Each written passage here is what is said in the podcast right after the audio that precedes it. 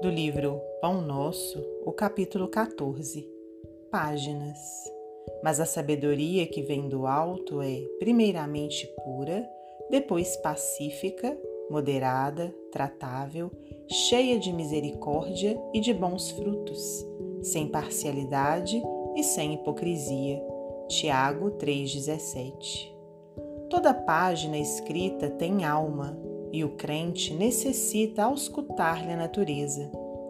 O exame sincero esclarecerá imediatamente a que esfera pertence, no círculo de atividade destruidora no mundo ou no centro dos esforços de edificação para a vida espiritual.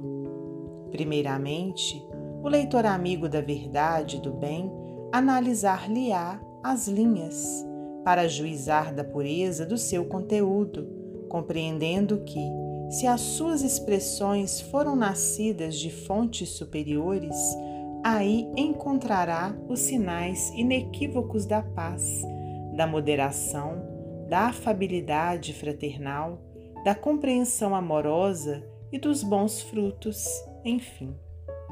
Mas se a página reflete os venenos sutis da parcialidade humana, Semelhante mensagem do pensamento não procede das esferas mais nobres da vida, ainda que se origine da ação dos espíritos desencarnados, supostamente superiores.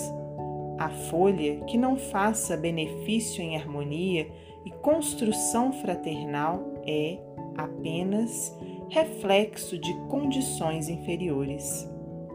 Examina, pois, as páginas de teu contato com pensamento alheio diariamente e faze companhia àquelas que te desejam elevação.